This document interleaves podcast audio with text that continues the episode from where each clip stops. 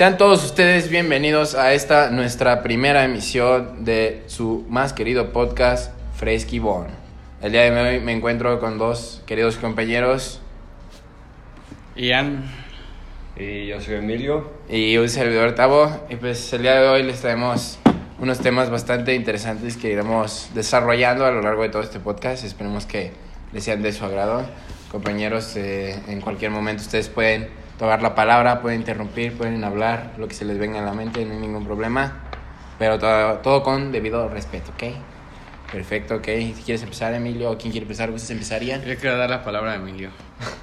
Ok, ok, yo empiezo. El tema que traje es el self-love o la positividad tóxica. Sí, Self-love. saben más o He menos. oído, pero pues, quisiera escuchar. Yo, no, yo no, sí no tengo la verdad la menor idea. A lo mejor lo puedes, ahorita si lo mencionas, me puede venir a la mente, pero no tengo ninguna idea. Va, pues, dice, la positividad tóxica es la actitud que mantiene un optimismo permanente y exceso ante cualquier cir- circunstancia, negando, invalidando y minimizando los, de- los demás estados de emociones que forman una experiencia humana genuina. O sea, no sé, digamos que... Un ejemplo, un ejemplo de esto puede ser que Ian se ha roto el pie. Y diga, no manches, me rompí el pie, no voy a ir a trabajar. Qué gusto no ir a trabajar porque me rompí el pie. Ok. es, es- es un ejemplo medio exagerado, pero pues así hay gente, ¿no? Ujú. ¿Ustedes no les ha tocado nada de eso? Sí, yo sí me he roto el pie. No, Lamentablemente no. jugando básquetbol. Sí, me recibí una fracturota. Pum. Muerto. Mm, Ok. ¿Tú, Ian? Ninguno, No, güey. No que se me venga a la mente. Mira, les voy a seguir leyendo el artículo que encontré. Dice, el problema de la positividad tóxica es que es una negación de todos los aspectos emocionales que sentimos ante cualquier situación que nos plantea un desafío. Cuando una persona exhibe positividad, la positividad tóxica, niega, minimiza e invalida la experiencia emocional de los demás. Es decir, es la típica persona con la que te quieres desahogar, o sea, con Ian, digamos. Y yo le digo, no manches, Ian. Ese es un ejemplo muy, muy drástico. ¿Qué crees? Se me murió mi papá. y tú me vas a decir, ay, todo va a estar bien. No exageres, al rato se te pasa, o sea, es, es una tontería. Y la gente como que, yo creo, como que está cegada por eso. No, siento que no te hace ver la, la realidad como debe de ser. O sea, estar pensando tan positivo siempre, pues las cosas no, no, no son así. Ok. O sea, hay que mantenerse realista. Sí, sí, no, hay, hay como un punto para pensar positivo y como ver el lado bueno de las cosas Claro o ver sí. como lo que puede pasar, ¿no? Pero, pero hay otro cierto punto donde tienes que aterrizar como en la realidad, ¿no? O sea, Ujú. no vamos, supongamos que el papá de ella sí está bastante grave y literal está agonizando, pero la posibilidad lo puede llevar a imaginarse, no, pues es que sí va a vivir cuando, ¿qué tal Sí, si ya le no, va, no, no. qué tal si ya le dieron una calidad de vida? Y ya sí está muy positiva que puede sobrevivir. Digo, o sea, es, es verlo, es ver la realidad, ¿no? Sí, las cosas como son. Y yo creo que mucha gente también está incómoda porque nadie dice las cosas como son. O sea, nunca te ha pasado que, mm, no sé, te van a quedar mal en una reunión y no te dicen las cosas tal cual, o sea, y se van con un buen de... Sí, es- le dan muchas le dan vueltas a muchas las vueltas, ajá, y creo que estaría más fácil si todos decimos las cosas directamente, lo que sientes o lo que está pasando, sin ver el lado bueno o intentar arreglarle nada más así como es y ya.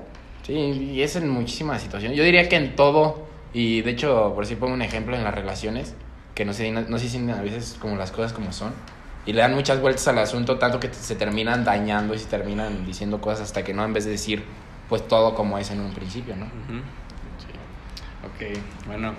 Yo traje el tema de la generación ¿Ese de no es cristal. tema, ¿sí? ¿No es tema? Sí. Sí, ah, sí es Tema, ¿no? ¿Sistema? Sí, sí, yo traje ese tema, ¿no? Entonces, ¿qué es la generación de cristal? ¿Ustedes tienen una idea? Pues según yo, nosotros nos dicen generación de cristal. Sí, no somos considero- todos nosotros. Ok. Bueno, o sea, La gran gente, mayoría, gente de ¿no? nuestra edad, Exactamente, supongo, o sea, ¿no? nuestros... Sí, se, se le considera a los jóvenes que nacieron después del año 2000 y son denominados como la generación de cristal a los jóvenes de esta generación por ser inestables, inseguros, ya que sus padres les brindaron todo y eso los hizo un carácter débil.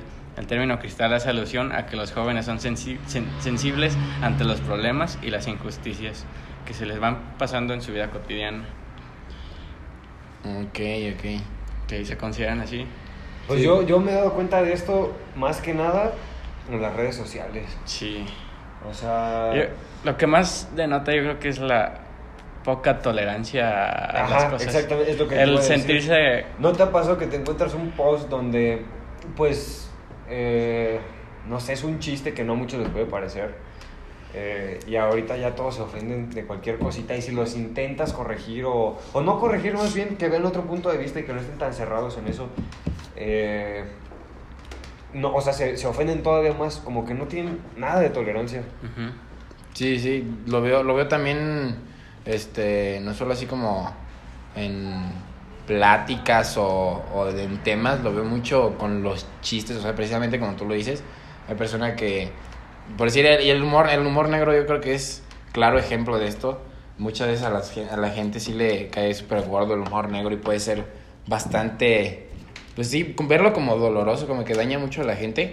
Y pues por eso mismo no, no le parece, pero hasta cierto punto pues sí es la generación de cristal, ¿no? Yo, yo de esa parte lo veo como un humor negro, como que pues siempre, siempre es malo, ¿no? Siempre viene de algo malo y pues yo lo veo algo así como una parte de Yo, inclusión. donde lo veo más marcado y más erróneo en, personalmente es cuando son pocos tolerantes a comentarios reales de su persona. Exacto, Por ejemplo, de que factores, te ¿no? dicen, "Mm, esfuérzate en la escuela.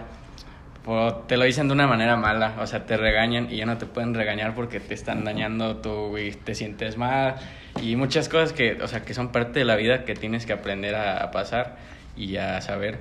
Sí Pues, o sea como que no, no tienes tolerancia a que te o- digan o ya no se nada. forjan el carácter tampoco Ajá, exactamente. o sea eh, De que te dicen que, no sé, güey, que, que no sales o algo así, ¿no? Imagínate que, que- que te vas a un campamento, ¿no? Lo que sea.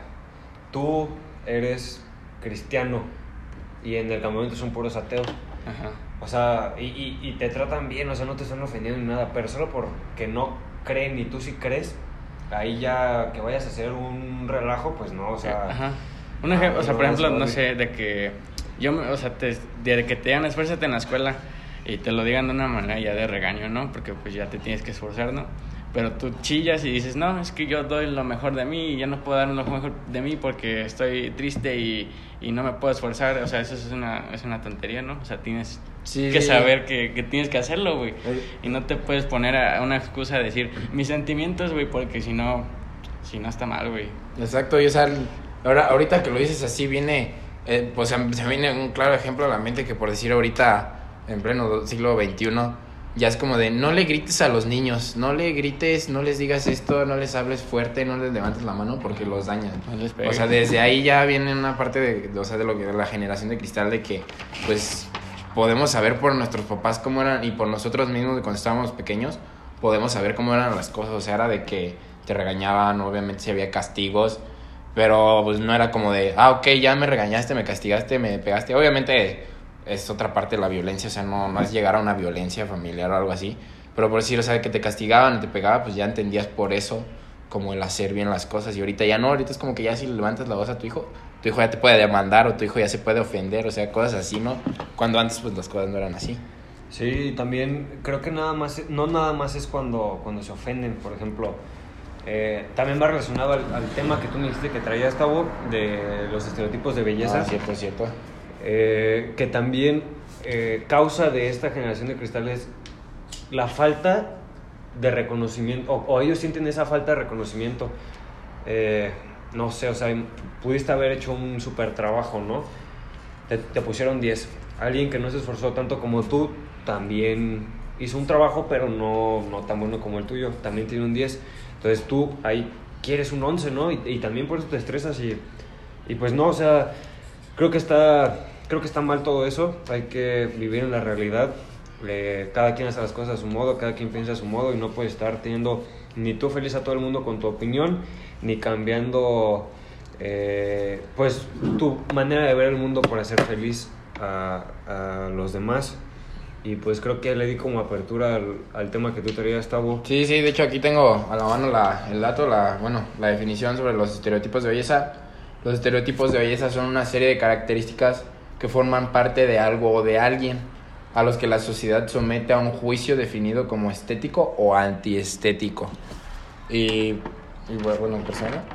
Y parte de esto, por ejemplo, es este toda esta comunidad LGTB, bueno, aquí viene el ejemplo que por decir dice ser gay, lesbiana, transexual, etcétera, y pues viene pues parte de todo lo de esa comunidad que por ejemplo a pesar de las críticas este la firma por una modelo que desafiaría los parámetros establecidos para celebrar el mes de orgullo, o sea, pues precisamente la actriz reconoce como querer Es lo de, Como- lo de Calvin Klein, ¿no? De, Ajá, ah, cierto, cierto, lo del Carmen Klein, lo Sí, de si, no tienen contexto, a lo mejor lo vieron hace como unos.